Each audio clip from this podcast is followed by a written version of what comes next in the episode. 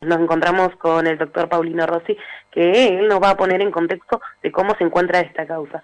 Doctor, muy buenos días. Decíamos, bueno, 60 familias que resultaron estafadas por este fideicomiso. Sí, sí, es una causa que, bueno, ya varias veces hemos hecho público los avances, por esto surge por el reclamo de los damnificados. Son 60 familias que en el 2017 tenían que haber recibido su terreno, un, terrenos caros, en el lugar más caro de la ciudad de Río Grande, además si pasas como por ahí vas a ver todavía el cartel, porque en su momento invirtieron muchísimo en publicidad, en cartelería, y era un proyecto en el cual eran viviendas unifamiliares, pero también iban a ser un shopping, uno puede ver por los medios cómo publicitaban de esta manera, y la gente confiaba porque atrás estaba empresarios muy reconocidos y fuertes de la, provincia, pero también estaba la caja previsional, estamos hablando de, son, a ver, el directorio de esta caja estaba compuesto por ex eh, comisarios, o sea, los que eran responsables de velar por la seguridad de que no se cometan delitos en la ciudad eran los que estaban llevando adelante este, este desarrollo inmobiliario, que era de una apariencia real y supuestamente sólida, pero que quedó más que claro que lo único que se hizo fue una estafa deliberada eh, para apropiarse no solamente de los fondos de la caja, sino de la plata de la gente que confió en esta institución para, tratar de tener su terreno. Bueno, mencionaba justamente en la caja previsional de la policía, ¿cuál es la función que cumplía? A ver, eh, todo el sueldo que se paga a la policía, parte, son los aportes jubilatorios. Esos fondos son administrados y la caja tiene la obligación de hacer inversiones, o sea, ganar plata, para que a futuro pueda pagar las jubilaciones.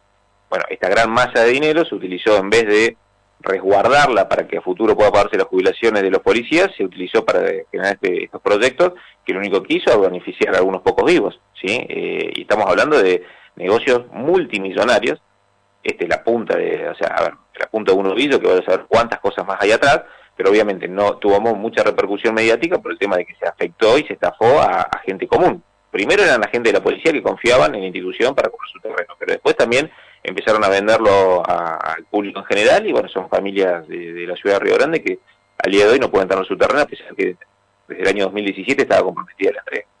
no, lo dejo en comunicación con Cristian Mesa que seguramente tiene una. Bueno, muchas gracias. Eh, doctor Paulino Rossi, como le va Cristian Mesa, lo saluda. Em, a ver, eh, eh, yo entiendo, sí, que la caja previsional, por supuesto, tiene la facultad de, la caja previsional de la policía, ¿no? Tiene la facultad de administrar recursos de tal modo que generen incluso mayor rendimiento. Entonces, uno entiende, en principio, que, digamos, pensando de buena fe, esto le iba a generar un rédito a la caja de la policía. ¿Qué pasó en el interior? ¿Dónde, ¿Dónde estuvo la irregularidad que terminó con esta estafa? Y la regularidad está de que se juntaron empresarios en, de manera cómplice con los integrantes de, la caja para empezar a hacer a ver, negocio inmobiliario en el cual la caja de la policía compraba un terreno, después se lo aportaba a estos fideicomisos que administraban los privados, eh, las obras que supuestamente se tenían que llevar adelante no se hicieron, a su vez salieron a tomar plata de gente que compraba el terreno, sabiendo que no los iban a poder entregar porque no era no, no, iban a llegar a buen puerto con este tipo de proyectos y de un día para el otro cuando cobraron hasta el último peso cerraron las oficinas y se desaparecieron de la faz de la tierra.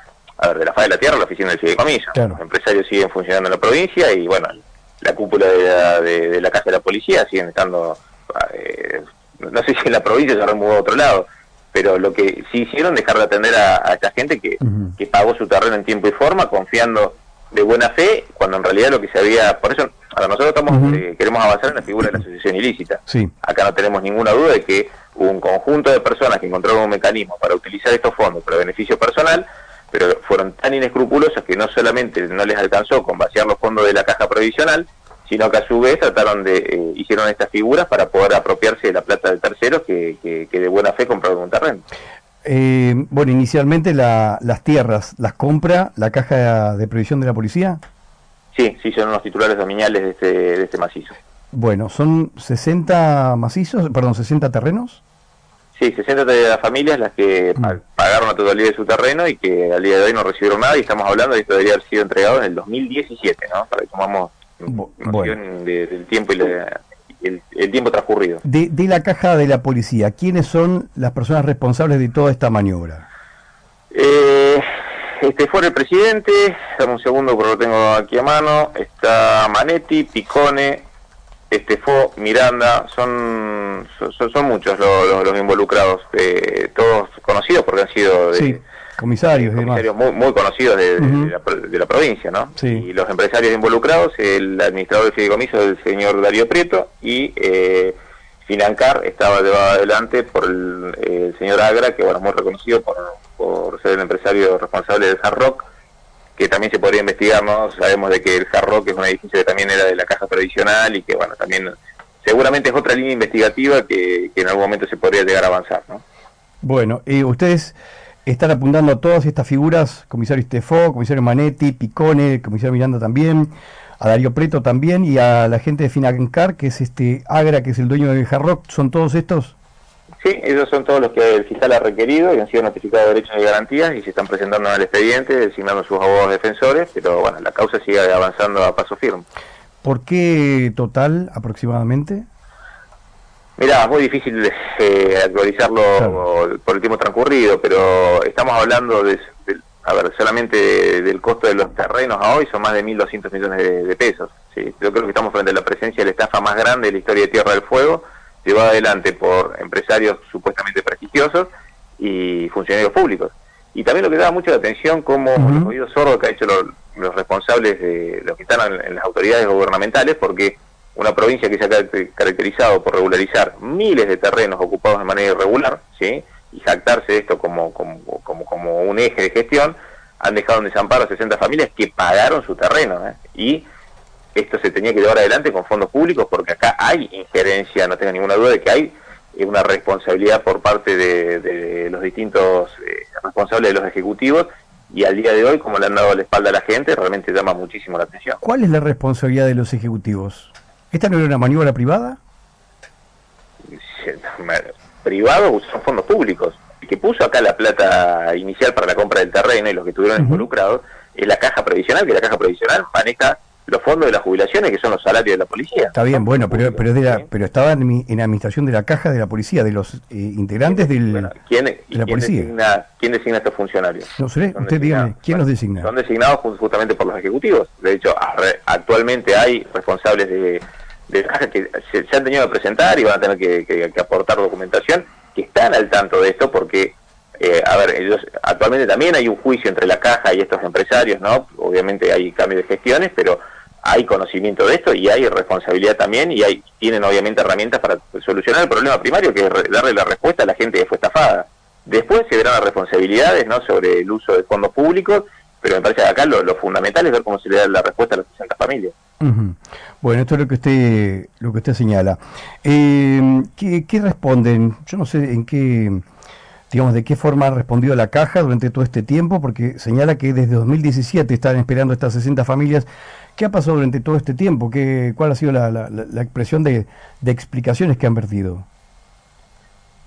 Mira, yo informalmente una sola vez estuve en comunicación con la actual presidenta de la Caja, que lo que plantea de que hay un juicio entre la Caja y esto y, y Financar, y también es parte del señor Prieto, y, o sea, y hasta que no se resuelva eso, ellos no, no, no iban a hacer absolutamente nada. Pero una cosa es la mexicañada que hubo entre estos vivos que, se, robaron y, descaradamente estos fondos, y otro tema son los damnificados, ¿sí? Me parece que acá hay que armar una línea divisoria clara, y las prioridades sería darle respuesta a las 60 familias, y después obviamente hay que seguir con la responsabilidad, y creo que acá hay que seguir hasta las últimas consecuencias. Digamos en cuenta que hace menos de un mes atrás, una inmobiliaria relativamente chica le dieron 12 años de prisión por una estafa muchísimo más chica que esta, que, esta figura que se ha llevado adelante. Eh, obviamente que va a llevar su tiempo y se tiene que investigar, pero lo importante acá es darle la solución a la gente. Sí, sí, sí. La, atención sí, la situación es distinta ahí, ¿eh? porque a esta persona le dieron eh, 12 años de prisión y a su expareja 5 años de prisión anteriormente el año pasado, pero primero les habían dado un, eh, una posibilidad de ir eh, pagando y devolviendo a las familias el monto de la estafa. Eh, ¿Qué pasó? ¿Por qué fueron a juicio? Y porque dejaron de pagar. Ahora, en este caso no hay ningún tipo de acuerdo de, de resarcimiento, ¿cierto? No, no, no, hay un silencio absoluto por parte de, los que estuvieron en su momento en la caja y, los empresarios responsables de este fideicomiso y bueno, siguen con la misma postura. Eh, bueno, ¿qué, qué, le dicen las la familias? Porque, bueno, usted llevó a comparación, pero, pero es válido también, ¿no? Resaltarlo. En el otro caso, había gente que se había endeudado para poder comprar los terrenos, para poder comprar una, una vivienda que le iban a construir. En este caso son eh, lotes que tendrían, imagino que el compromiso era entregarle los lotes, los lotes con todo, con todos los servicios. Claro, sí, sí, sí, eran lotes, o sea, parece un tema técnico, pero ¿viste? hay figuras de fideicomisos que lo que se hace es dar eh, ser beneficiario de un producto final. ¿Sí? con lo cual es como que se asume un riesgo si el fideicomiso no llega adelante. Acá todos firmaron un boleto de compraventa de, de terrenos con servicios, ¿sí? y esto está bueno aclararlo. Está bien. No es que hubo eh, figuras que, pueden llegar a ser un poquito más jabonosas que se hacen en otros lugares de la Argentina. Acá fue claro y específico, venta de un lote con servicios con entrega del 2017, algunos lo pagaron en efectivo, otros lo pagaron en cuotas, pero mirá la, lo descarado de, de, estos... Eh, de estas personas que nosotros estamos investigando, de que sabiendo que no lo podían entregar, siguieron cobrando las cuotas. Cuando le cobraban hasta la última cuota a la gente, ¿sí? Eh, con la esperanza de que le iban a entregar el terreno, cuando vieron que ya no había nada más que, que, sacar, bueno, cerraron las oficinas al público y no los atendieron nunca más. Em, ¿Cuál era la modalidad de pago? ¿Era una transferencia, un depósito bancario? Eh, ¿Era ir a pagar a la inmobiliaria? Transferencias a la cuenta del fideicomiso, administrada por el administrador del señor Prieto. Prieto. Una, una cuenta del Banco Tierra del Pueblo. Esa era, esa, los fondos están todos depositados en esa cuenta. Algunos para hecho una entrega en efectivo, pero siempre todo se, se, manejaba a través de esta cuenta del BTS. ¿Y Prito es de acá, de Río Grande o de Ushuaia? De Ushuaia. De Ushuaia. es un empresario de, bueno, dedicado al turismo y, bueno, señor Agra es muy conocido por el proyecto del Jarro, ¿no? Bueno, y así que ellos tenían presencia acá hasta que se terminó de pagar la última cuota y ya desaparecieron de, de Río Grande de Ushuaia, ellos tenían oficina en Ushuaia, ah, venían ellos a vender eh, los terrenos, utilizaban algunas inmobiliarias como intermediarios, eh, pero las oficinas de Ushuaia, que eran la, sede central, las cerraron antes de la pandemia. Bueno, bueno, bueno, bueno, que, bueno, eh, ¿quién está a cargo ahora de, de la caja de previsión de, de la policía?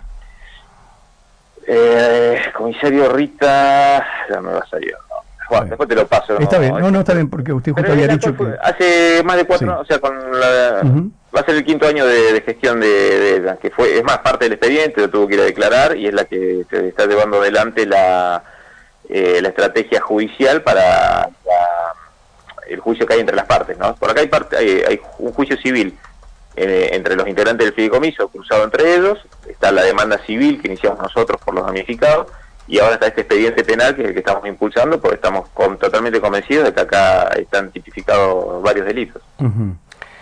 Bueno, bueno, acá, bueno, acá están criticando justamente la gestión de este FO, algunos están apuntando contra contra estos ex jefes de, la policía, autoridades en su momento.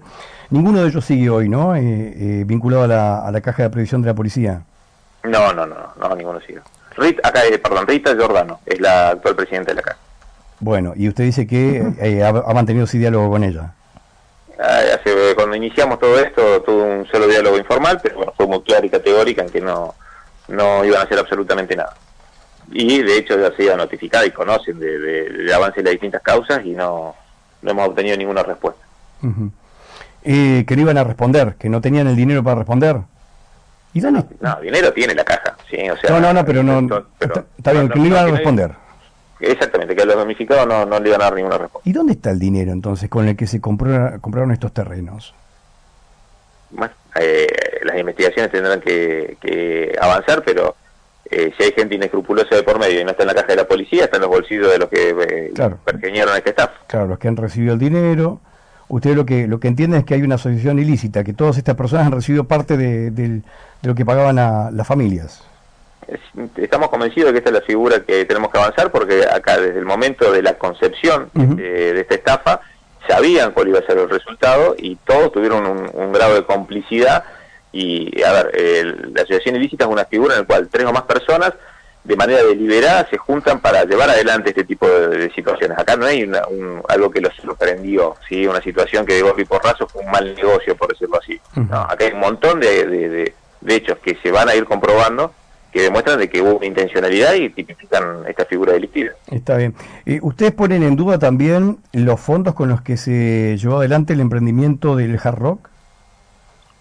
Mira, esta es la punta del ovillo. no tengo ninguna duda de que si llegaron al punto de saquear la caja, pero a su vez como no les alcanzó, saquearon los bolsillos de, familias comunes y hasta en cuotas, o sea, hay más que eh, elementos más que convincentes para eh, para creer de que esta no fue la única eh, figura de estafa que han hecho para saquear los fondos de la caja y sin duda a ver esto es una, provincia chica nos conocemos mucho y cuando ves estos proyectos faraónicos hechos con plata ajena bueno no, no, tengo ninguna duda de que haber elementos más que convincentes para, para seguir con otras líneas investigativas. Está bien. Bueno, usted dice que esto se reactivó eh, hace poco tiempo. ¿Qué, ¿Qué, había pasado durante todos este, estos años? Y mira, nosotros arrancamos en su momento con una demanda colectiva, la eh, civil, no nos dieron lugar a la demanda colectiva, tuvimos que iniciar las demandas individuales. Cuando empezamos a juntar toda la, documentación de cada uno de los casos particulares, nos presentamos en la justicia penal en la ciudad de Río Grande, acá avanzó, pero como el fideicomiso fue confeccionado y todos los integrantes del, fideicomiso eran de Ushuaia, lo derivaron a la ciudad de Ushuaia, en una primera instancia, cuando toma, el juego de instrucción toma acciones en el asunto, decide no avanzar. Nosotros hicimos una apelación que duró más de un año y medio hasta que se resolvió. La apelación nos salió favorable, que fue, fue a fines del año pasado, y ahora, bueno, ha tomado impulso el, fiscal en Ushuaia y el juzgado, bueno, está, avanzando paso muy firme sobre esta investigación penal, pero bueno, es algo que viene de larga data. ¿Usted tiene sospecha de por qué las demoras durante todo este tiempo? Eh, han pasado varios años.